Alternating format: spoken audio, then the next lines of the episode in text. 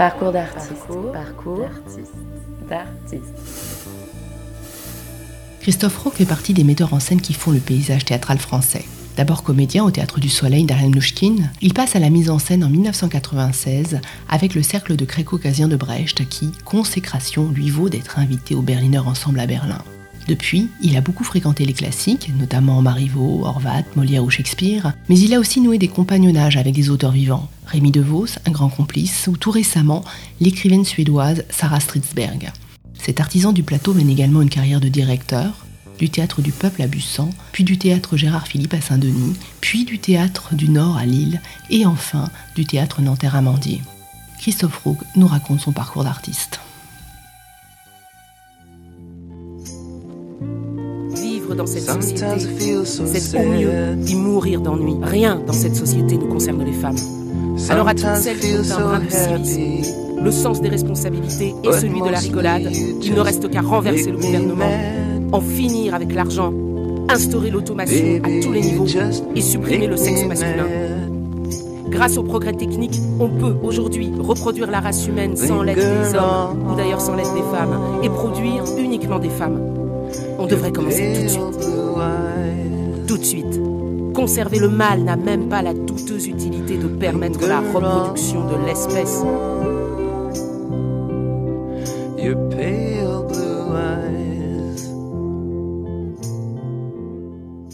Bonjour Christophe Roque. Vous êtes euh, une des figures de la scène théâtrale française avec quelques 25 mises en scène à votre tableau, nouvellement nommée à la direction du Centre dramatique national Nanterre-Amantier. Pourtant, à Nice, c'est aux Arts Déco que vous avez commencé. Je crois que vous vouliez devenir sculpteur. Et puis vous venez à Paris en 1983, vous installer. Qu'est-ce qui vous a donné le goût de l'art? Le goût du dessin, je l'ai eu très très tôt.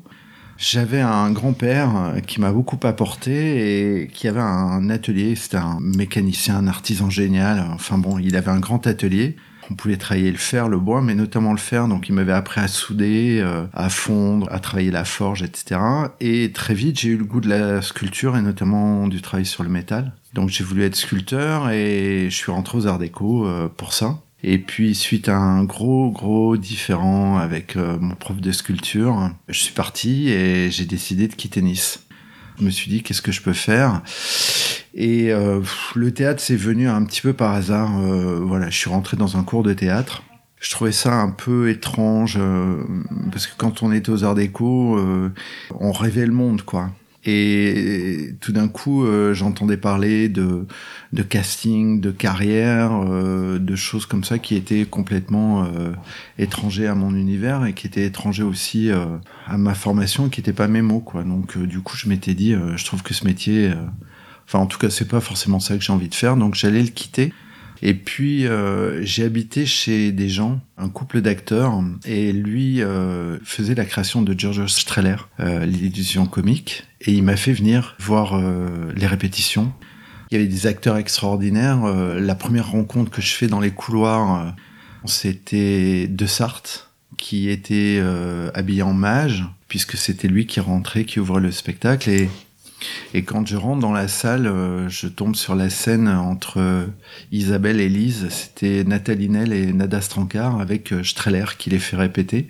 C'était complètement à la fois poétique, euh, magique, c'était beau, c'était tout ce qu'on rêve, quoi. J'imagine, en tout cas, pour moi, ça a été un vrai déclencheur et puis un choc on peut pas faire du théâtre s'il n'y a pas ce, choc esthétique, si tout d'un coup on se dit pas, mais en fait le théâtre c'est encore plus grand que le monde, quoi. Et c'est cette euh, sensation que j'ai eue.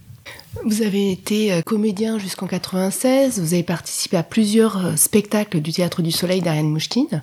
Que retenez-vous de, cette expérience avec une personnalité aussi marquante qu'Ariane Mouchkine? D'abord, quand on rentre au soleil, il y, a une rencontre qui se fait euh, évidemment avec euh, Ariane, mais qui se fait à travers, euh, à travers le plateau, à travers l'improvisation, à travers les masques. Et moi qui venais d'un univers plastique, le dessin c'était quelque chose qui était mon langage. Et je me souviens, la première indication c'était Ariane qui disait dessine-moi un homme qui dort. En fait, j'avais mon langage, mais j'arrivais pas à converser avec ça. Et puis un moment, j'y arrive. Et là, ça part quoi. Et là, je fais une improvisation qui doit durer, je sais pas, trois quarts d'heure. Et là, c'est la grande rencontre. Et je décide, à partir de ce moment-là, de ne plus faire de théâtre tant que je ne rentre pas, euh, je rentre pas au soleil. Donc ça s'est passé. Il y a eu un an où j'ai tout arrêté. Est-ce que euh, c'est dans ces années aussi de, réflexion que vous avez mûri le projet de, passer à la mise en scène? Ah non, ah non, la mise en scène c'est complètement par hasard. C'est complètement par hasard. Racontez-moi. Euh. En fait, c'est très étrange cette histoire. J'ai du mal à encore aujourd'hui à comprendre ce qui s'est passé. Les choses, elles sont secrètes et quelquefois elles restent secrètes très très longtemps et puis elles surgissent sans qu'on s'en rende compte. Je passe cinq ans au, soleil. Euh, moi, je pensais que j'allais passer ma vie aux têtes du soleil. Et puis, pour un différent artistique, il y avait des choses que je comprenais pas, sur lesquelles je n'adhérais pas, euh, notamment sur euh, le rapport au texte. Et donc, à un moment, je décide de partir. Donc, c'était assez douloureux parce que je m'entendais très très bien avec elle. Avec la troupe, ça marchait très très bien aussi. C'était un peu comme si je me coupais d'une grande grande famille et d'une grande histoire, quoi, une partie de ma vie.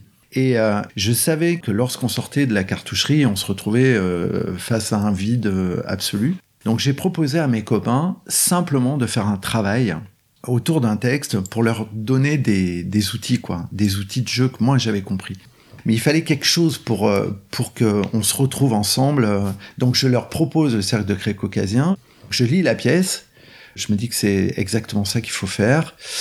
Et puis on, on part euh, faire un travail comme ça. On travaille juste avec sur des exercices que j'imagine j'avais jamais fait travailler des acteurs. Et puis en fait ça marche.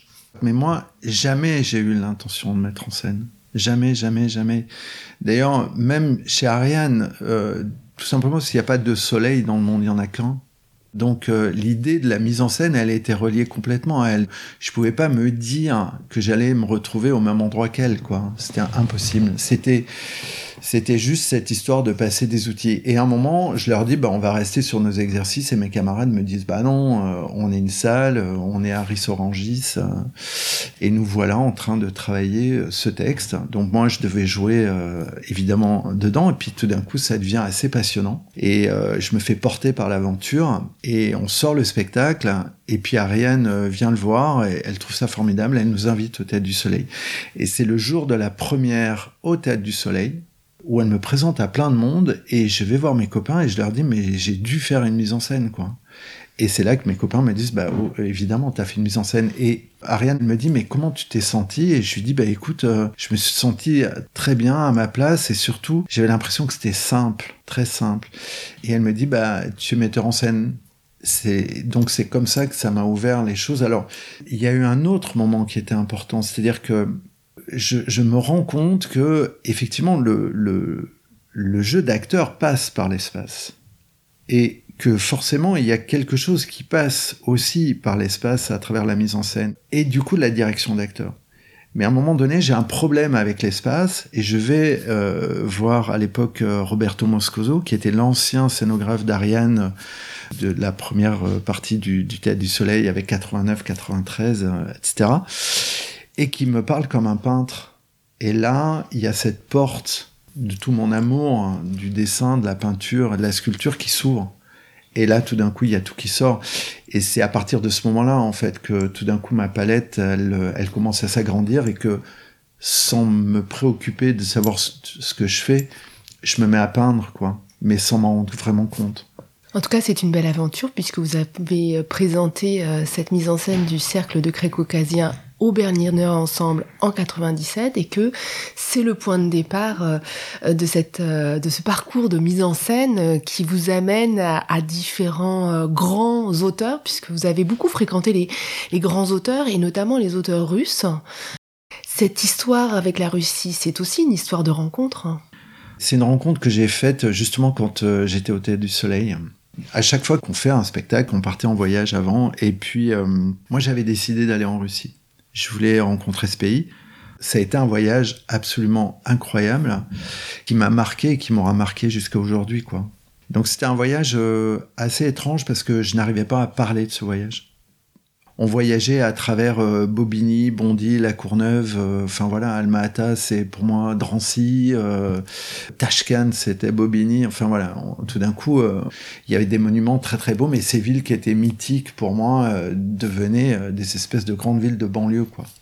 Mais par contre, les rencontres étaient très puissantes, très forte. Et on a beaucoup rencontré notamment les peintres, les artistes peintres, plus que les gens de théâtre. Il y a ça, et puis il y a aussi le fait que hum, quand euh, je suis euh, arrivé euh, au Théâtre du Peuple, il y avait cette grande salle, hein, et puis il y avait cette histoire de théâtre populaire. Et donc je me dis, en fait, il faut trouver des textes qui puissent correspondre à la fois à ce grand plateau, des textes euh, de troupes, euh, puisque c'était, on était entre 15 et 20 acteurs. Et puis quelque chose que les gens puissent traverser ces histoires sans être obligés de mettre 100 ans à aller découvrir les clés pour, euh, pour ouvrir ces textes-là, quoi. Donc en fait, j'ai commencé par le dragon, et puis ensuite, bon, il y a eu le Brecht, et puis ensuite le, le réviseur. C'est là que on sont arrivées les histoires avec les Russes. Et entre-temps, vous avez aussi euh, suivi euh, le stage de Lev Dodin, qui est un grand, grand metteur en scène russe à Saint-Pétersbourg, euh, dans le cadre de l'école nomade de mise en scène du Jeune Théâtre National. C'est une expérience formatrice C'était à la fois formidable et en même temps très étrange, parce que j'avais l'impression de revenir au Théâtre du Soleil. J'avais l'impression d'avancer, mais en même temps, en même temps, je faisais un pas en avant, je faisais deux pas en arrière, quoi ça a été aussi une expérience euh, de rencontrer aussi une, autre méthode, puisqu'on travaillait avec lui euh, l'après-midi. Et le matin, on avait des cours. Alors, c'était des cours d'acteurs, ce qui était un peu. Euh, on revenait un peu en arrière. Mais par contre, il y avait son assistante. Et avec elle, on a travaillé sur des exercices qui étaient assez formidables. Et je voyais bien la différence que j'avais avec mes camarades. C'est-à-dire que j'étais assez proche de cette méthode-là. Euh, je comprenais tout ce que disait euh, cette intervenante et, ça marchait très très bien avec moi. C'était un rapport très concret à l'histoire, pas du tout conceptuel.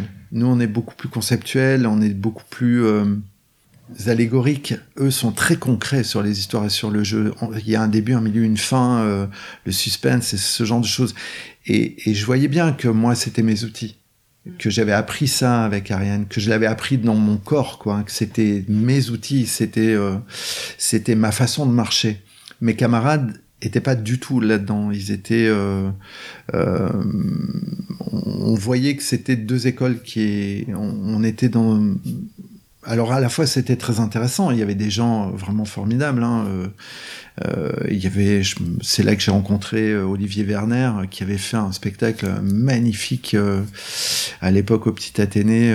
c'était Péléas et Mélisandre, qui était très très beau. Il y avait Jean Boileau qui avait fait un Décaméron qui était absolument magnifique. il y avait Cécile hein, Garcia Fogel qui avait fait euh, 13 Mélodie. Enfin voilà, il y avait des gens d'univers très différents. Mais je voyais bien que moi j'étais euh, assez proche de ça. Euh, ce qui était intéressant, c'était de, de pouvoir dessiner une géographie tout d'un coup et de comprendre certaines choses qui étaient euh, pour moi très mystérieuses. je suis arrivé à la mise en scène complètement par hasard. Donc en fait, rien n'était conscient. Il a fallu tout un temps pour conscientiser ça. Je me souviens que le cercle de Cré, c'était un succès énorme et je voyais les gens se lever à la fin. Je me suis dit, tiens, c'est marrant, c'est comme si euh, lorsqu'un public euh, se lève, c'est parce qu'il y a quelque chose de, en plus que le spectacle qu'il voit. Et, voilà, donc euh, ça n'a été que des espèces de, de ressentis qu'il a fallu petit à petit comprendre et analyser. Donc mon parcours, il a été un peu lent aussi, à cause de ça ou grâce à ça. Je suis pas passé comme ça tout de suite euh, dans les grandes scènes, euh, sur les grands plateaux. Tout s'est fait de manière assez progressive. Et je pense que si ça s'est fait comme ça, c'est parce que euh, il m'a fallu prendre le temps de comprendre où j'étais, ce que je faisais et pourquoi je le faisais dans les choix d'auteurs. Euh, on a parlé des Russes. Vous avez monté donc le Dragon de Schwartz, euh, le Réviseur de Gogol. Vous avez remonté Brecht également euh, au théâtre de Bussan avec La vie de Galilée. Et puis vous avez cheminé avec des classiques Shakespeare, Molière, Beaumarchais, Ostrovsky, Horvat. Ce sont des pièces qui, au-delà de, de leur diversité, je dirais, constituent des fresques sociales de grande ampleur où on y observe l'humain à la fois dans, son humanité euh, froissée, dans ses euh, petitesses, dans ses euh, aspirations parfois démesurées, dans sa, dans sa fragilité au fond. Est-ce que c'est ça que vous cherchez au théâtre Il n'y a pas très longtemps, je me suis rendu compte que à travers ces pièces, c'était souvent des personnages féminins qui me parlaient. Et même lorsque, par exemple, euh, c'était pas forcément des personnages féminins, en tout cas, je les faisais jouer par une actrice qui est Juliette Plume-Coquemèche. Euh, le chevalier, le dragon, c'était Juliette qui le jouait. Klestakov du réviseur, c'était Juliette qui le jouait. Et quand euh, Muriel Mayette m'a demandé de monter le mariage de Figaro, je me suis rendu compte que, évidemment, c'était les hommes qui tenaient les textes, mais qu'en même temps, c'était les femmes qui menaient l'action s'il n'y a pas les femmes, Figaro ne s'en sort pas et la pièce euh, ne se termine pas comme elle se termine. Donc euh, c'est les femmes en fait qui font, qui c'est ce point de vue là que j'ai choisi. Cette question du féminin, elle a toujours été très présente chez moi. Je ne sais pas pourquoi, c'est mystérieux. Tout mon parcours est lié aux femmes depuis que je suis petit. Les femmes ont toujours été importantes et, et donc je ne peux regarder que les pièces qu'à travers ça, mais même quand je le fais pas exprès, quoi.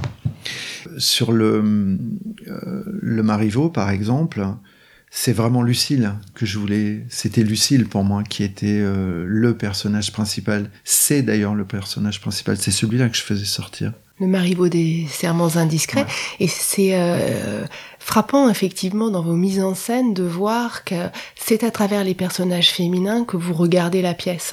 Que ce soit le mariage de Figaro, Cœur ardent aussi, puisqu'il y a euh, cette, euh, cette jeune femme qui, euh, qui est opprimée et que on voit se, se, débattre pour gagner son émancipation, tête ronde, tête pointue. Il y a aussi cette question des femmes qui revient, les serments indiscrets, le Figaro divorce, etc. Mm. C'est une question, cette question de l'émancipation, de la condition des femmes qui traverse vos différentes mises en scène, quand bien même euh, on pourrait penser euh, au départ que ce n'est pas le sujet des pièces. Ouais, c'est ça. Après, il y a des pièces sur lesquelles j'y arrive mieux que d'autres. Par exemple, euh, sur Cœur ardent, j'y suis pas arrivé. Pour plein de raisons, je suis pas arrivé à sortir ce que j'avais envie de sortir. Mais c'est vrai que plus on met en scène, meilleur on devient. Et du coup, on entend mieux les choses, on les comprend mieux, on, arrive à, visualiser euh, le pays que l'on veut rencontrer et du coup à, préciser le dialogue que l'on a avec la pièce. Parce qu'on n'a pas forcément un dialogue avec toute la pièce, on a un dialogue avec certains personnages et notamment avec le cœur de la pièce. C'est ça que je cherche à chaque fois. Je cherche ce dialogue-là. Et c'est vrai que il y a des pièces comme ça qui ont été très simples pour moi, d'autres qui ont été plus compliqués. Je me souviens que euh, le Marivaux, c'était très simple. Et c'est très drôle d'ailleurs parce que euh, euh, l'histoire du Marivaux, elle vient du fait que Muriel m'avait dit, Muriel, Mayette, m'avait dit, j'aimerais que tu reviennes mettre en scène au Français, et je voudrais que tu montes un Marivaux. J'ai cherché, on a cherché, c'est Cécile d'ailleurs qui l'a trouvé elle est tombée sur les serments indiscrets et je me souviens qu'à l'époque, euh, les directeurs de théâtre me disaient maintenant mais il faut monter du texte contemporain, c'est ringard, euh, Marivaux c'est ringard et en plus cette pièce est très mauvaise. Et moi je lisais la pièce et je la trouvais assez remarquable. Et quand on l'a quand on l'a travaillée, j'avais l'impression d'être chez moi quoi. C'est une des pièces euh, de la fin de sa vie, donc il a tout le génie de sa langue et il a tout le génie de son art. Il met dans la bouche d'une jeune fille euh, les mots d'un homme euh, déjà très mûr, quoi.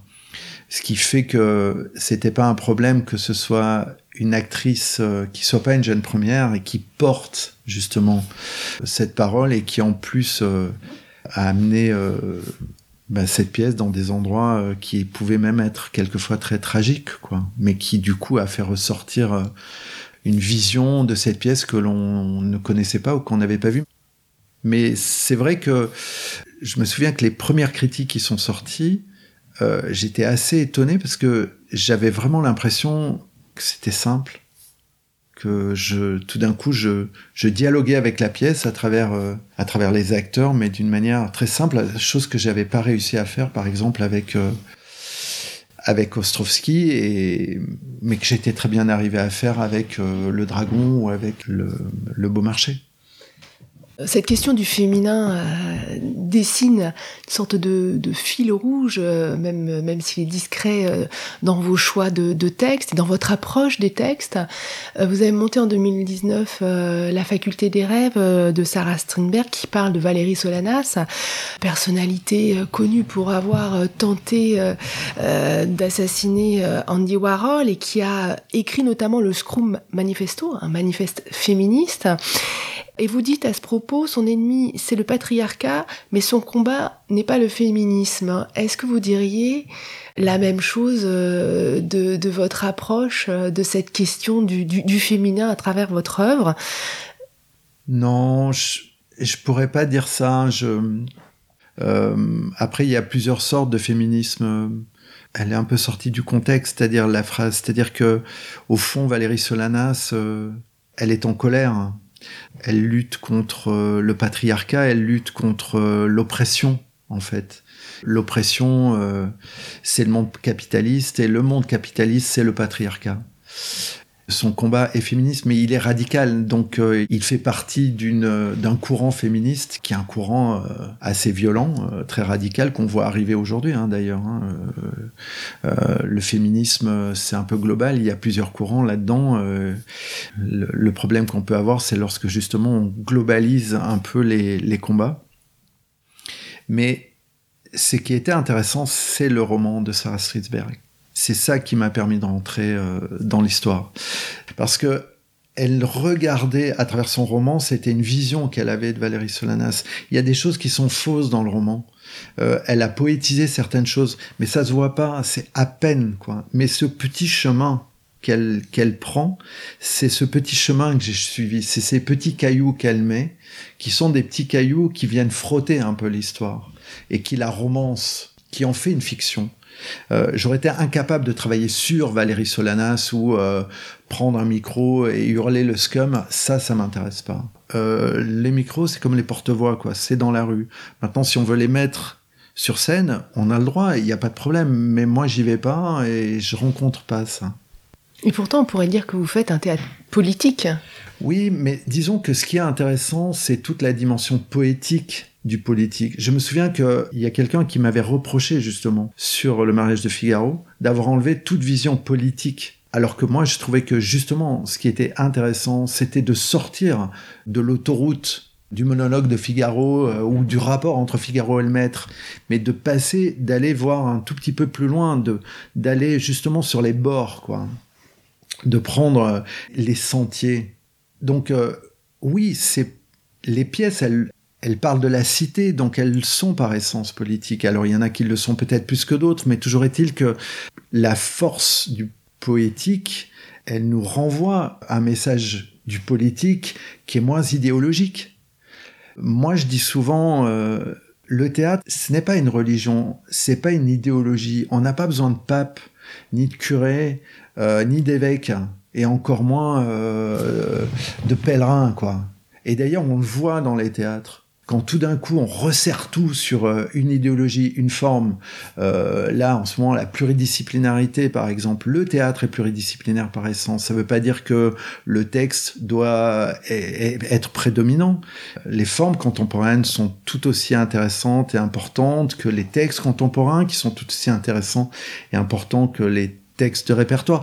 Tout ça c'est un monde on n'est pas obligé de se faire la guerre, on peut les traverser, se sentir proche de certains euh, climats ou euh, peut-être plus éloigné d'autres, mais encore une fois, c'est ce que je dis, euh, le théâtre militant, c'est pas mon truc. Pour autant, ça, je dis pas que ça ne doit pas exister.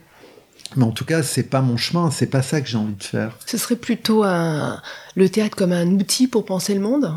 En tout cas, c'est ce qui m'habite, quoi le premier pas qu'on fait dans, ce, dans le monde, il va marquer notre parcours. Et moi, je l'ai fait par hasard.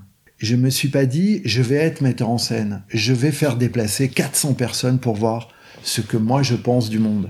Non, en fait, c'est en fabriquant un monde que ça a changé mon monde. Donc, euh, la seule chose que je me dis, c'est que je suis pas assez génial pour être seul au monde.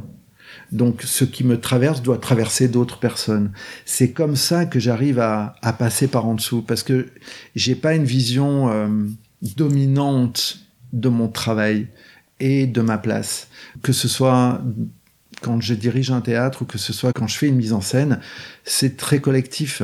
Le théâtre, c'est le dernier art collectif, donc je suis pas là en train d'imposer. Évidemment, j'ai mon dessin, évidemment, euh, je trace euh, ma route, évidemment, dans une œuvre, j'ouvre des sens. Mais après, c'est comme un spéléologue, quoi. Hein. Tout d'un coup, il rentre dans une grotte et puis à un moment donné, c'est l'acteur qui prend la lampe et qui nous emmène.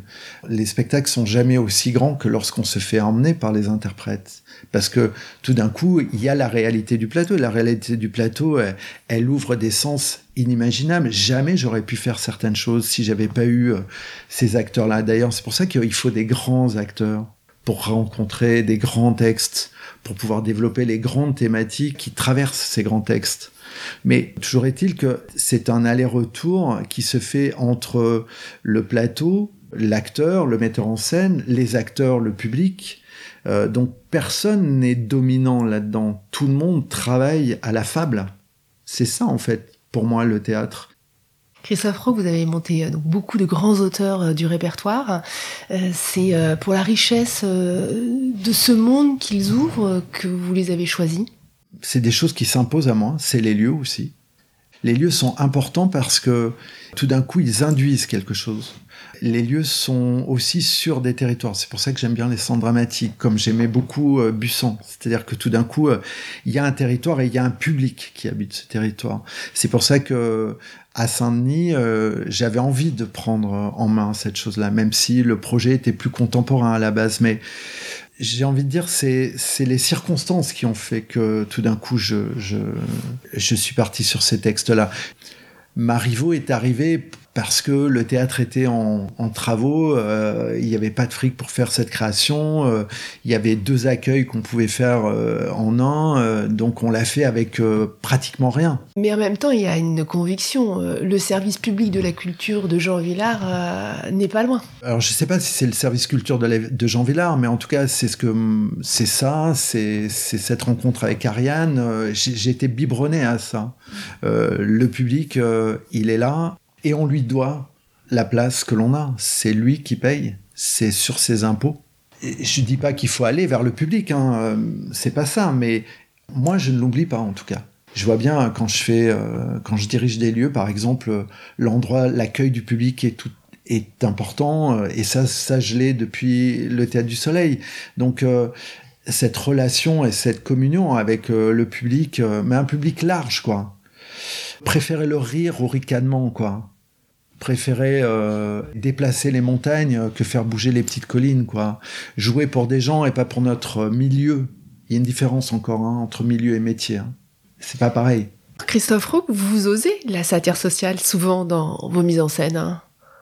Ben, je crois que c'est les textes en fait qui, qui, qui nous amènent euh, vers ça. Après, euh, j'essaie de pas être didactique en fait avec les textes. Quand je suis parti du soleil, c'est parce que sur le Tartuffe, je trouvais que euh, Ariane enlevait, de par sa vision, qui était juste et qui était la sienne en fait, hein, j'ai rien à redire là-dessus, mais moi je trouvais qu'elle enlevait de la complexité. Alors forcément, on enlève toujours de la complexité, puisque le dialogue que l'on a avec une pièce, c'est toujours le sien, et il faut avoir un point de vue. Donc ça réduit forcément. Mais ce que je trouve qui est intéressant, notamment sur la, c'est de pouvoir dialoguer, de pas perdre son cap, mais de pas non plus euh, appauvrir ce qui peut être un peu plus truculent ou ce qui peut, ce qui peut nous paraître être euh, euh, un peu naïf. Moi, je pars du principe que la naïveté, c'est, c'est un des outils de la création. Si on ne croit pas, on peut pas imaginer. Donc, euh, croire et se forcer ou se pousser à croire ou avoir envie de croire, ça fait partie du processus. Et quelquefois, il nous faut être un peu naïf pour pouvoir découvrir, quoi. Mettre de côté euh, tous les, poncifs ou les préjugés qu'on peut avoir. C'est ça qui est intéressant. C'est d'aller même à des endroits qui nous sont inconnus. Euh. C'est aussi rire ensemble, la satire. Rire ensemble avec le public. Donc il y a quelque chose qui s'échange oui, pendant cette. Euh, mais en fait, ce que, ce, ce que je veux dire, c'est que, au fond, le grand public est intelligent. Le petit public est souvent idiot. Le grand public rit. Euh, lorsque l'on travaille pour son milieu, on devient méchant. On devient cynique? Oui, on devient cynique et surtout, on est cynique et on est méchant. C'est le ricanement. C'est la pire des choses pour moi. C'est l'inverse de la, la, démarche poétique et la démarche artistique. Attention, hein, je suis pas en train de dire. Euh, ce que je veux dire, c'est que lorsqu'on resserre le propos, on parle plus que de soi. Ce qui est intéressant avec les grands auteurs, qu'ils soient contemporains ou qu'ils soient de répertoire, c'est qu'ils parlent du monde. Et pour parler du monde, il nous faut parler au monde. Et on peut pas parler qu'à une partie de ce monde-là. Ce qui est intéressant au théâtre, c'est que le théâtre, c'est plus grand que nous, c'est plus grand que soi. Donc, euh, si on fait du théâtre pour parler que de soi ou de son village gaulois, je vois pas tellement l'intérêt d'en faire. Donc, euh, ce, qui, ce que je trouve qui est assez euh, assez formidable, c'est justement de se déplacer, tout d'un coup euh, d'être une femme, tout d'un coup euh, d'être au 19e siècle, tout d'un coup euh, retrouver comme ça les des chemins qui sont qui sont des chemins de grands voyages, quoi, qui sont des, des chemins à la fois poétiques, philosophiques, politiques, et rentrer dans les esprits de ces auteurs-là. Je m'étais rendu compte la première fois où j'ai monté Brecht, la pièce, je la trouvais vraiment formidable, mais le personnage, il me plaisait pas. Et je me disais, au fond, c'est ça qui est intéressant, c'est que tout d'un coup, on rencontre le meilleur de l'auteur, c'est ses pièces. Est-ce que c'est ce dialogue que vous menez avec euh, Rémi DeVos, auteur contemporain avec lequel vous avez une relation de compagnonnage euh, de longue date?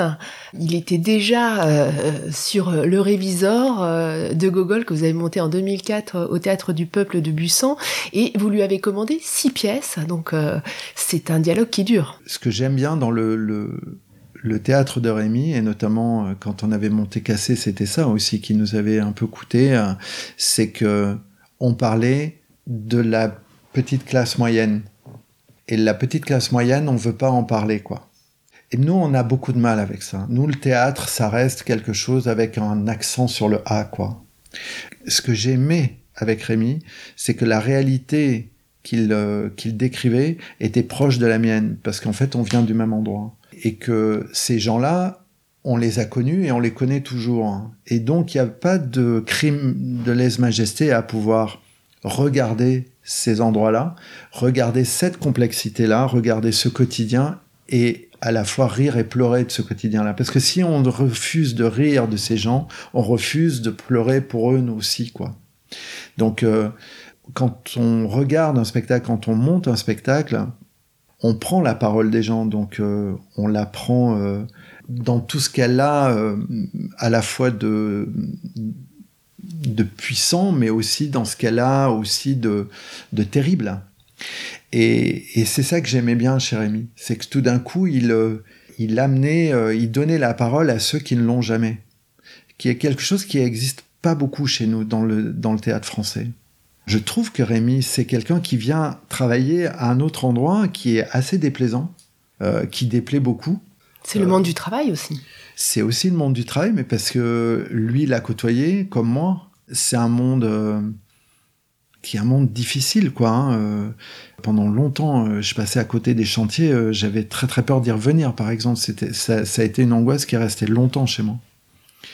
Donc quand on est attrapé à cet endroit-là, on a du mal à le quitter. On est habité par ça. Mais je vois bien, moi, avec les jeunes gens avec qui je travaille euh, à l'école du Nord, je suis habité par la question des outils, euh, la question de, de l'engagement, euh, du métier on sent dans votre euh, approche du métier euh, que euh, vous êtes plutôt de ceux qui prennent les œuvres à bras le corps plutôt que de les étudier à la loupe ou de les disséquer en laboratoire, qu'il y a quelque chose de ce rapport très concret, presque physique, aux œuvres qui est au cœur de votre démarche artistique? Quand je travaille sur une œuvre, c'est que je cherche à préciser mon propos.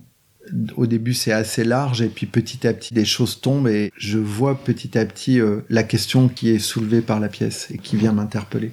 Je travaille cette question-là, je la cherche, je sens qu'elle est là et petit à petit euh, je la sculpte et elle m'apparaît. Et après, euh, elle se complexifie et elle devient plusieurs grandes questions.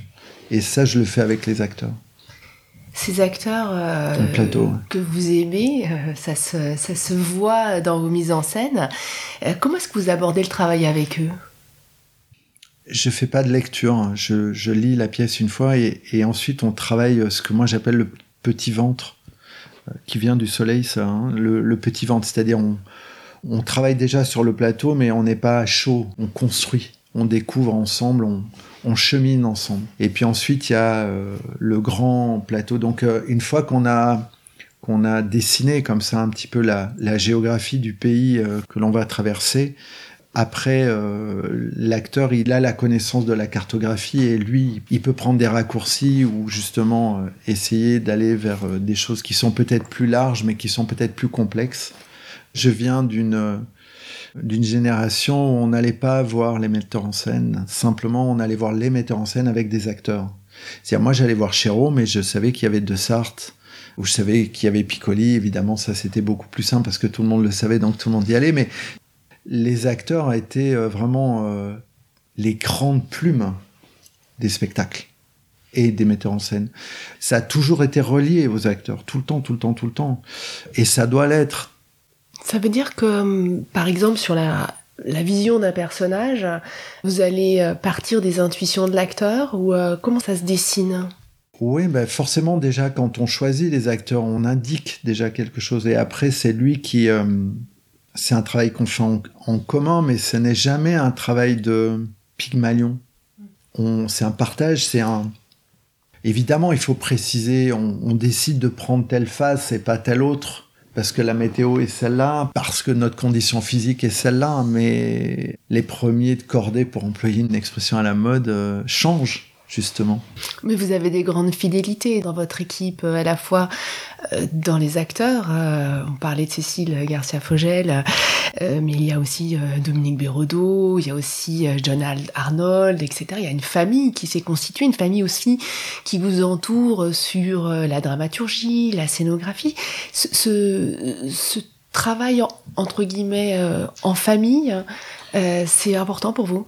Ah, En fait il s'était passé une chose, c'est que euh, euh, j'avais fait mon deuxième spectacle, la, le, le, comme il vous plaira, et puis ça n'avait pas marché.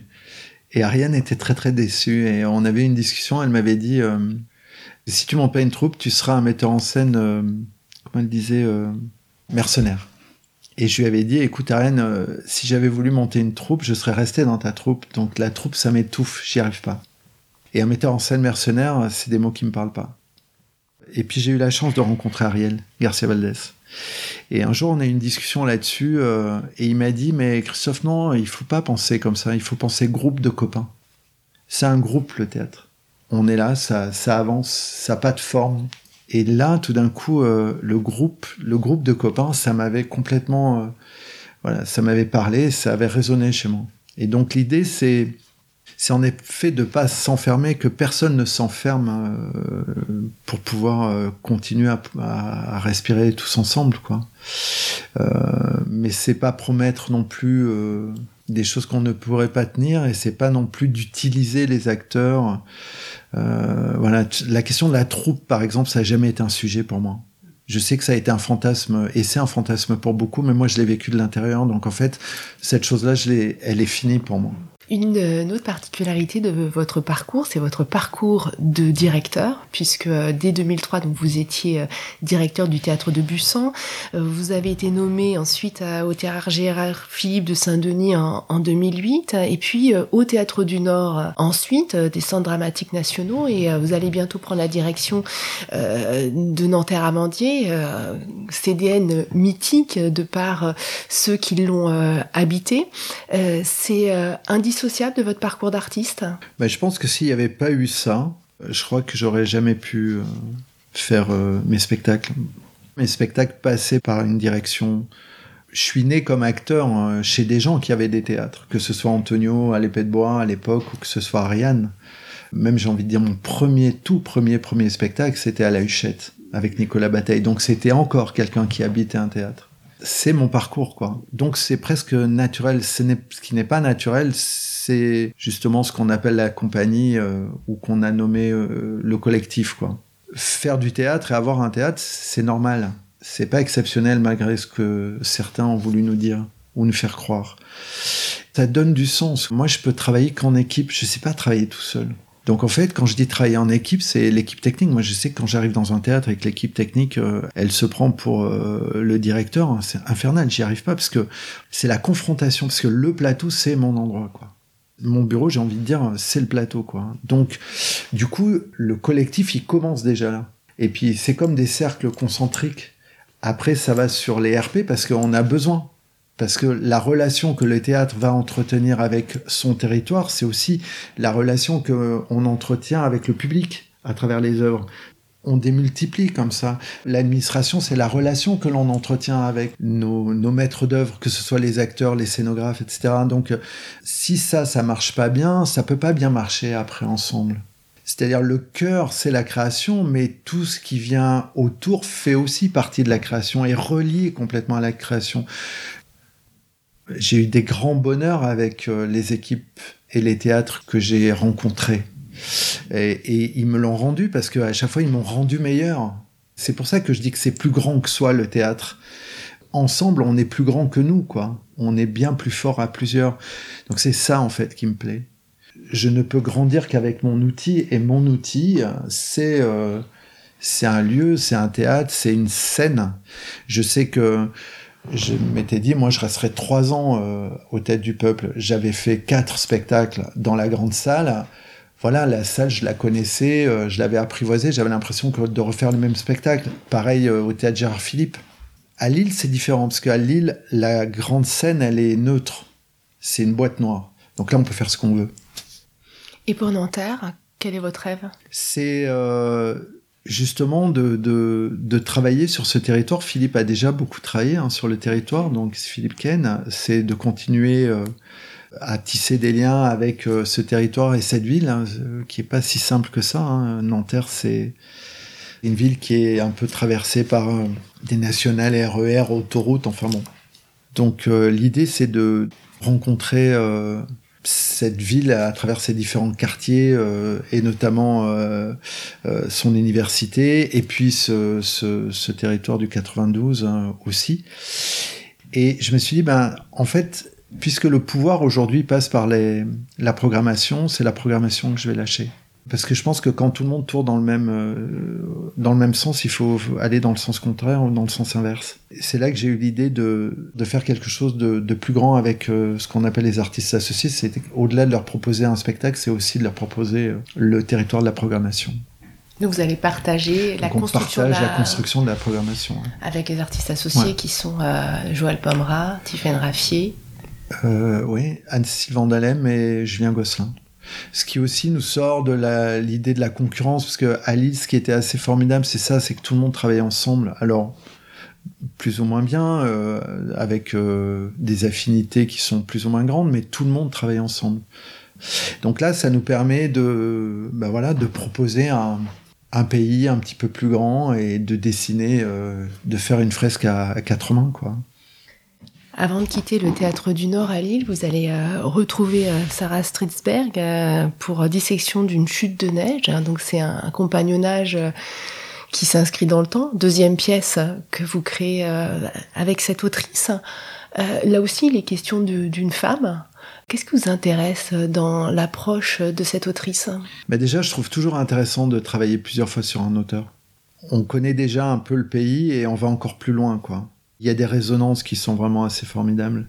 Et puis on comprend mieux les choses, on, on est plus vierge, donc on pourrait avoir peur justement de ne plus avoir cette virginité, mais en fait c'est vraiment, c'est comme avec notre compagne ou notre compagnon, quoi. C'est aussi fort que la rencontre, mais différemment, j'ai envie de dire. Voilà. Revenir chez cet auteur-là, c'est être encore plus riche de la première rencontre et d'une intimité encore plus profonde. Donc ça, ça m'intéressait vraiment. Et puis, euh, il y avait encore ce personnage féminin, euh, c'est l'histoire de la reine Christine, mais qui est regardée par Sarah Strisberg, comme Valérie Solanas est regardée par euh, Sarah Strisberg. C'est pas l'histoire de Valérie Solanas comme ce n'est pas l'histoire de la reine Christine, c'est toujours le regard qu'elle porte et le dialogue qu'elle a que je trouve qui est fantastique qui est à la fois intellectuel et fait de chair aussi et de grandes questions actuelles euh, qui nous ouvre vers euh, des horizons plus complexes. Ce que m'a apporté euh, la lecture et le, fait de côtoyer comme ça Sarah Strisberg, c'est qu'elle m'a ouvert vers des, nouveaux champs d'expérimentation ou, ou, des nouvelles formes de combat que j'aurais pas peut-être vu comme je les vois aujourd'hui si j'avais pas été traversé par cette autrice. Euh, par exemple, la faculté des rêves, c'est un projet qui est long. Hein. Ça, c'est deux ans, plus de deux ans de préparation. Donc en fait, euh, il n'y a aucun opportunisme là-dedans. Le personnage sort aujourd'hui parce que les, combats de certains et de certaines est beaucoup plus radical. Donc euh, on a toujours besoin d'avoir des images puissantes pour pouvoir sur lesquelles on s'appuie pour s'exprimer et puis pour légitimer notre expression. Euh, mais pour moi, c'était pas ça hein, qui m'intéressait. Vraiment, ce qui m'intéressait, c'était le regard qu'elle portait sur cette personne et sur cette euh, cette histoire euh, contemporaine euh, et sur cette destinée américaine, mais avec ce regard d'européenne qui me permet moi d'avoir une de faire un pas de côté parce que parce que c'est impossible de plonger hein, euh, dedans complètement. Il faut qu'on ait un pas de côté. C'est ça que j'aime avec cette autrice. Vous êtes au Théâtre du Nord également directeur de, l'école, une école qui forme des acteurs, qui forme des auteurs. Euh, comment est-ce que vous envisagez cette question de la transmission? Parce que euh, ça fait longtemps que vous enseignez. Vous avez enseigné euh, très rapidement après vos débuts de mise en scène. Ariane, elle disait souvent que euh, elle parlait de l'école de la troupe et, son, sa direction d'acteur était aussi un enseignement. Elle formait en fait, elle nous formait. Donc euh, je l'ai vu travailler comme ça. Et moi, au fond, qu'est-ce que j'ai fait au départ euh, sans me vivre comme un professeur? Parce que je ne me vis pas comme un prof. Je sais que j'ai donné, j'ai voulu donner des outils à mes copains, en tout cas partager cette chose-là. C'est plus comme ça que je le vois ça a été assez simple en fait avec les jeunes gens. Je ne les avais pas vus comme des élèves, c'est ce que je dis souvent là. Je leur dis euh, la différence entre euh, ces écoles et, l'école normale, c'est que l'école en fait on monte des marches quoi. Et puis on arrive en haut et on a euh, on a la couronne. Une école de théâtre pour moi à ce niveau-là, c'est on apprend à tomber quoi. C'est l'échec en fait. C'est cette relation à l'échec c'est comment on conscientise les choses pour pouvoir, euh, euh, enfin ce qui m'a manqué à moi en l'occurrence, c'est que j'ai commencé à comprendre des choses lorsque j'ai pu mettre des mots dessus. Il faut nommer, parce que moi, si on avait nommé certaines choses, j'aurais gagné trop quatre ans. C'est ça que j'essaye de, de leur apprendre, c'est que les mots enferment pas, les mots, ils ouvrent des portes, et après, c'est à nous de voir ce qu'on fait avec euh, ces portes ouvertes, mais j'ai envie de dire que l'enseignement, ce serait plus ça. C'est en euh, J'essaie de leur donner des outils pour qu'ils pour qu'ils aient conscience de, de leurs dons et du talent qu'ils ont, et quelquefois même de leur donner des ficelles. C'est pas des tiroirs caisses. Les ficelles, c'est quelquefois euh, euh, c'est des acteurs qui donnent ça. C'est vachement beau quand un acteur il donne à un autre acteur son secret. Euh, moi, j'appelle ça des ficelles. C'est mes petits secrets d'acteur que je donne quelquefois ou, que j'entends euh, lorsqu'un acteur me parle de, un jeune acteur me parle de ce que lui a dit euh, tel intervenant.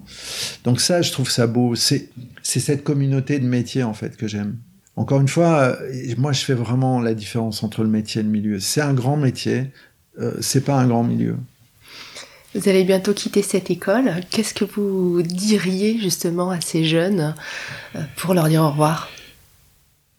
Euh, Je leur dirais qu'il faut euh, qu'il faut rêver sa vie quoi pour pouvoir l'imaginer au théâtre. On va s'y appliquer. Merci beaucoup Christophe Roquin.